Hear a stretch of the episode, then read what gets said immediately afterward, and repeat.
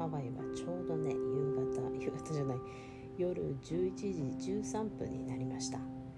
えー、毎回ねこう思い立ったことをちょっとつぶやいたりあの今年はしていこうかなと思ってるポッドキャストになると思います。いろんなね質問来たこととかあと、まあ、たまたまこうトレーニングの中でふと思い立ったアイデアとか、まあ、お客様あ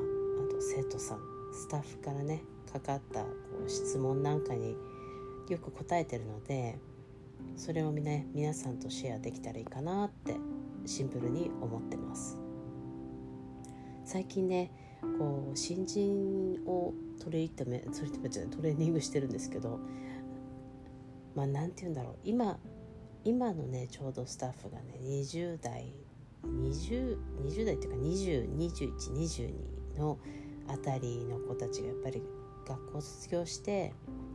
あの新入社員としてね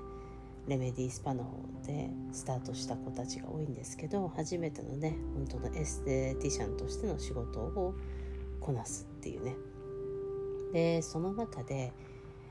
まあ、本当にね個人個人こう自分の性格だったりアメリカ人の子たちなんで、まあ、自分個人のこう性格がね結構前に出やすいんでできる子はやっぱりどんどんどんどん伸びていく。で学んでる子自分でやっぱり自主勉してる子たちっていうのはやっぱりこう伸びが早いっていうのと応用が効くっていうところですぐにこう分かれますね。やっぱり見てると。今までね人を育てるって本当大変だなって正直思っててもう自分の息子を育てるのにも大変だし自分を成長させるのにも毎日やっぱり頑張ってるんで若い子たちねうちの息子と同じぐらいの、まあ、年代の子たちを育てていく。で、まあ、いつも彼女たちには言うんだけどもやっぱり次のレベル普通のエステティシャンでこのまま終わってほしくないって私は正直思ってトレーニングするから、まあ、時にはすごい厳しい言葉を投げたりとかあの、まあ、厳しくね指導していくので個人的な感情でぶつけられてるっていう風に取らないでほしいとあの本当にあなたのことを思って言ってるからあの例えばちょっと言葉の節々が強くなる時もあるけどもそれだけ私は真剣に教えてるってことを理解してほしいって言うんですよ。とにかく他の今あなたたちと、ね、あなたたちと同じ年代でエステティシャンになった子よりもレベルの高いものを作り上げていきたいって思う。であなたたちもレベルを高く志を高く持ちたいと思うからこそ私からトレーニングを受けたいと思ってるだろうし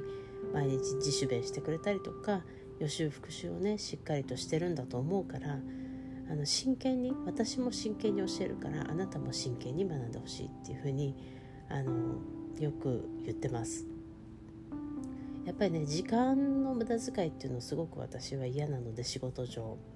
あの私生活は別にねあの何も指示しないしどうでもいいと思ってるんですよ。自分のねペースでやればいいと思うんですけど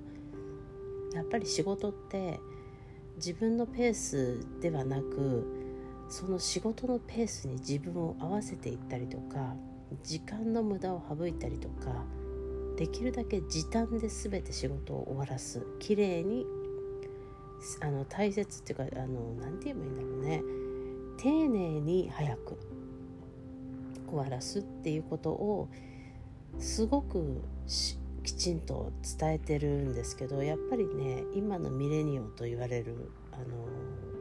第3世代っていうの第4世代っていうのかな、まあ、この世代の子たちの特徴っていうのは右から入って左に出てくみたいな「はいはい」って聞いてるんだけど今私が何て言ったかもう一回言ってみてって言うと「あみたいな忘れちゃう子たちがやっぱりすごく多くて。まあ、根気強くねあのなんていう今日もなんかちょっと言ったんですけど自分の子供だと思ったら自分の妹とか自分の家族だと思ったらちょっと根気よくできるかもって仕事の効率を考えちゃうと何を学んでるんですかってもしかしたら言っちゃうかなって私はやっぱり厳しいところで育ってるんであのやっぱりね看護師の世界って今の世界はちょっと分かんないです。私がスタートした時っていうのはやっぱすごい厳しくてあの先輩たちもやっぱすごい怖かったし私自身こう整形外科の外来と救急外来やってたんですけど、まあ、整形外科の病棟の時は出勤が大体日勤が多かったんで朝8時にはまあインしてればいいかなみたいな。で朝ごはんをあのナースステーションの、まあ、スタッフルームみたいなとこで食べて8時ぐらいにゆっくり上に上がればいいんですけど私はやっぱりすごい新人だったし、まあ、先輩たちが結構自分の時間を作ってまた教えてくれるっていう、まあ、暇がない正直。もう朝からもう手術の手術の準備とかでバッタバタなんで教えてもらう時間がなかったっていうのも正直あるんですけどもう私毎日入社してから3ヶ月かな朝6時に出勤してそれももちろんクロックインしないですよ。あのスタンプ押さないですけど6時に入って、まあ、8時に1回スタンプ押して入あの勤務スタートさせて夜は、えー、と夕食の準備あ夕食の片付けが大体終わって、まあ、その後のお薬飲ませたりっていうのが大体8時8時半ぐらいだったんですよね。でそれが終わってから「お疲れ様でした」って、まあ、1回5時に退勤してその後残って次の日の点滴の準備とかオペの準備とかもそこで学んで帰るみたいな。でそれを自分が出勤の日は必ずやってたんですよ。まだ夜勤がスタートできなかったんで。そしたらやっぱり2ヶ月ぐらい経って1ヶ月半かなそれぐらいから2ヶ月ぐらい経ってからやっぱ超怖い先輩とかも「あなたさ」とか言ってこんな朝が来て夜遅くまでやって毎日毎回こう出てきてるけど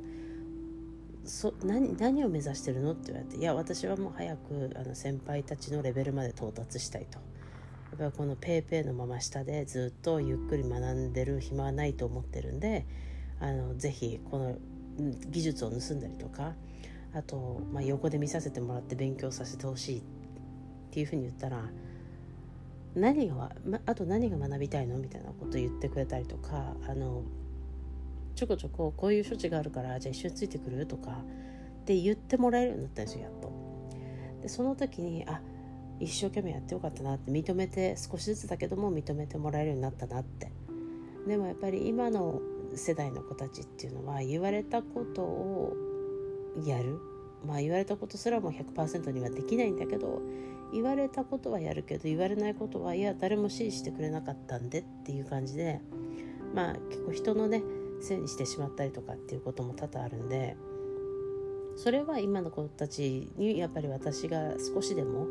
あの指導できたらなって自分でやっぱり仕事を探すっていう力をつけさせたりとか自分で応用これはこうしたらいいのかなああしたらいいのかなっていうことを学んでもらうように誘導するように今頑張ってます。もうね本当に大変ですけど根気よくね根気強くねやらないとあの一人の子なんかやっぱり物忘れっていうのかな。まあそれだけ真剣に覚えてないのかなってちょっと思ったりもするんですけど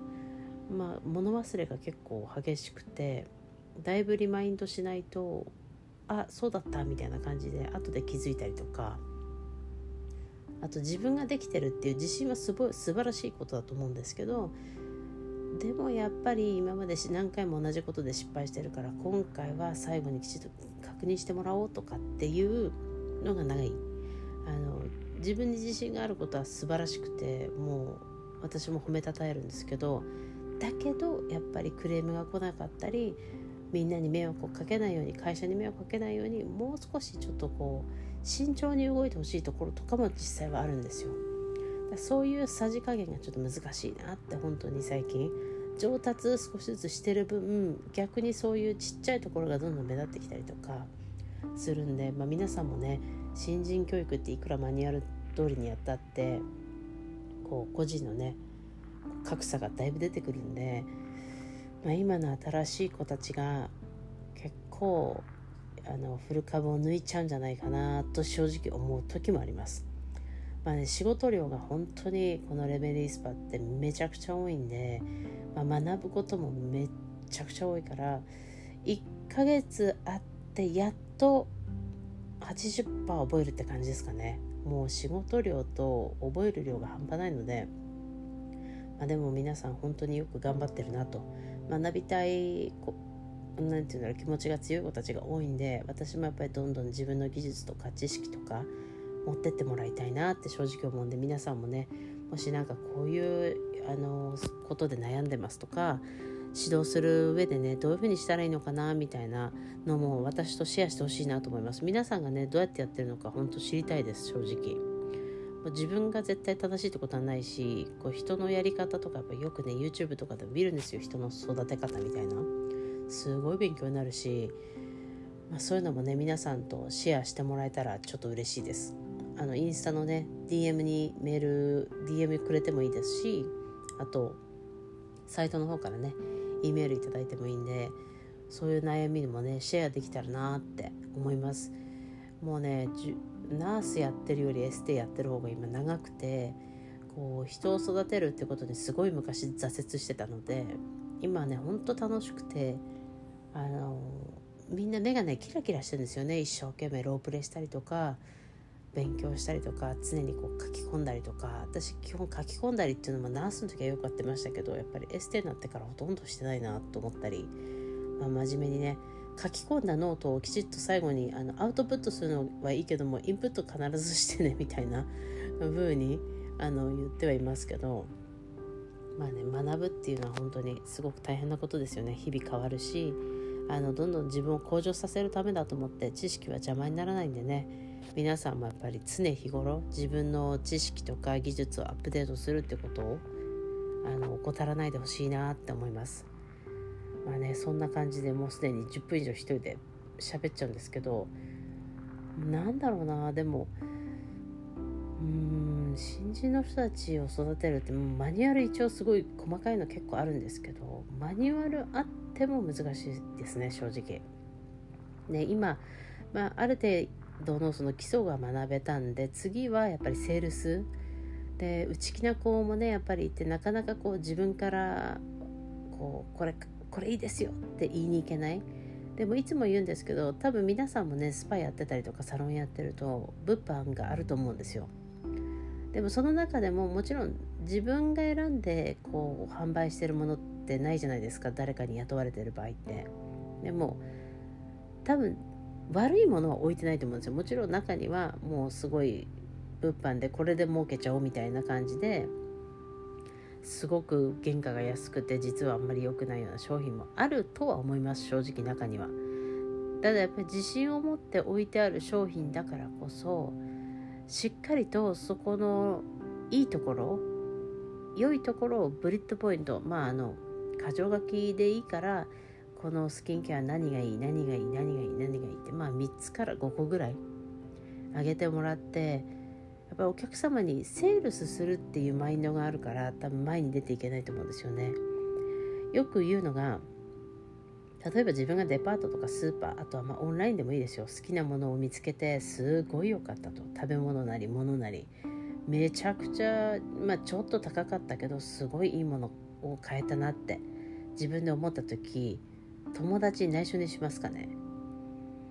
多分私とかもそうなんですけどそういえばあの例えば、まあ、アラモアナショッピングセンターだったらアラモアナショッピングセンターのさどこどこのお店でめちゃくちゃいいの見つけたんだよねって。例えばお肌のシートマスクだったら今までいろんなシートマスク使ったけどあそこのシートマスクが一番こうピタッと顔にもつくし長い時間つけてられるしあとはもう取った後次の日がすっごいお肌もちもちで1枚あの普通のやつだったらさみたいな3ドルとか5ドルとか超安いのあるけど、まあ、ちょっと値段あるけどあれね週に1回ぐらいなんかご褒美として使ってもいいよねみたいな感じで友達に絶対シェアすると思うんですよ。いいものいい美味しいものだったりいいものって。で内緒にがっつり内緒にする人って多分あんまりいないと思うんですけど自分が売ってる商品を客様に提供セールスする時にセールスするっていうマインドよりもいいものをシェアしてあげてるっていうシェアしたいって思う気持ちをお客様に伝えてほしいなって思うんですよね。自分が売ってる商品がまあちょっと高かったりとかねしてなかなか手がしょっちゅう届くような価格じゃなかったとしても絶対にシェアはした方がいいです。でもしご自身のスキンケアとか、まあ、他のものだでもいいですけど見つからなかった場合ぜひまた私のとこに戻ってきてくださいとこの商品は本当にお客様のお肌だったり今の肌質改善したいっていう望みを叶えてくれるスキンケアの一本だと私は信じてますからってでよく私あのアメリカ人の子にも日本人の子に方にも言うんですけど何々だと思いますっていうのはあ思ってるだけなんだって私は正直日本語そういうふうに取っちゃうんですよ。思うってことはあんまり定かじゃないけどそうなるかもしれないよみたいななんかそういうすごい曖昧な言い方だなって日本語だと。であの合うと思いますよって言われるよりもあもうこれ絶対お客様の肌に合ってるって確信してるんでおすすめしてますって言った方があの私が先ほどお客様のねお肌診断した時にああのスキンケアだったら絶対大丈夫って思ったんですよとかなんかこう確信できるところがついてほしい確信できるように言ってほしいっていうふうにいつも伝えるんですけどなんとかだと思いますとかあとうん何々かもしれませんねとかそういうこう曖昧なニュアンスでセールスするとなんとなく私の中であこの人信用できるなって思えないんですよね。だから皆さんもねちょっと言葉の使い方まあみな中にはそういうふうに言ってもあんまり響かない人もいるんでしょうけど私はそうやってセールスされるとああんまりおすすめじゃないのかなとか、うん、なんかあんまり効き目なさそうだななんか確信についてないからもう絶対っていう感じじゃないしなって思っちゃうから私自身は。できるだけそのきちんとその何て言うんだろうな。これは絶対いいですよっていうことを確信できるような内容を伝えるようにしてますいつも。あとお客様に合わなかったお客様が何となくハテナだなって思った場合はまああのお客様のねご自身の好きなその価格帯だったり好きなブランドっていうのがあると思うんであの選ぶ時はこういう成分を中心に選んでいただければいいと思いますもし他で自分でねあの見に行った時に好きな成分だったりっていうのが見つからなかった場合私が今言ったような成分が見つからなかった場合は是非いつでもあの戻ってきていただければこちらでご購入可能なのでっていうふうにお伝えしてあげると安心感がある。なかなか本当に自分がいいなと思うスキンケア以上のものが例えば他のドラッグストア松清みたいなとことかで売ってるとは思えないんでまあ、そういうドラッグストアには良さ、まあ、価格帯の良さがある。でジャバジャバ使えたり、まあ、無駄に使えるっていうのがあるんだと思うんですけどデパートとかやっぱりね1万円以上して丁寧に使いたい。ただ化粧水とか美容液っていうのは正直あんまりケチるとお肌にあんまり効果がないというか私はね本当にジャバジャバ使ってたっぷりのせるんで次の日お肌結構もちもちするんですよ。で手抜きスキンケアを望む方だったら絶対的にシートマスクを取り入れてもらった方がいいしあの例えば美容液がちょっと高くていっぱい使えないっていうんであれば部分的とか、まあ、薄く塗ってもいいんだけどそれを浸透させるのを手伝うのが私はシートマスクかなって思うんで安上がりにケアされたいんだったら、まあ、ちょっとチープコスメっていうんでしたっけ？あのそういう感じで使うんだったらまあ、ちょっと高級な美容液とか化粧水をお顔にのせてシートマスクで浸透を促してあげるとか保湿をそこでちょっと補充してあげる。っていう、まあ、やり方もあるよってよく私お客様に言うんで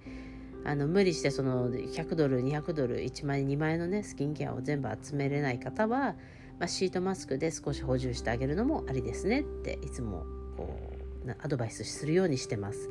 なのでね皆さんやっぱりお客様に合ったアドバイスをしてあげるっていうのと、まあ、お財布事情いろいろ皆さん個人個人違いますからそれに合ったねまたアドバイスができるようになるとまあお客様もねあの人に相談すれば何かいろいろ教えてもらえるって思うし押し売りしないから今度は彼女から買ってみようかなとかって思ってもらうこともあると思うんで、まあ、うまくね自分のこうスタイルを組み立ててセールスの組み立ててセールスを組み立てて、まあ、物販でねできるだけこうやっぱり物販が一番サロンとしては儲かるというかあの金銭的にねどんどん売り上げアップしていくと思うので、まあ、そこにも少しねこう目を向けて頑張って物販を促進できるように皆さんもね何かあれば私に相談していただいていいのでどういうふうに販売したらいいかとかあのどういうふうにこう化粧品のいいところをうまく伝える伝えられるのかとかっていうのはいいつでもねまたそこも質問していただいて構いませんので是非また何かね機会があったらつながりたいなと思います。またねインスタグラムとか YouTube とかで取り上げてもらいたいなっていう内容がありましたら例えばアイデアももちろん結構です。是非ね DM の方をいただけると本当に嬉しいです。何かね一緒にシェアできたらいいと思うので皆さんでウィンウィンのねエステティシャンになるように頑張りましょう。ではまた次回までよろしくお願いします。ビューティーエレメンツ泉でした。失礼します。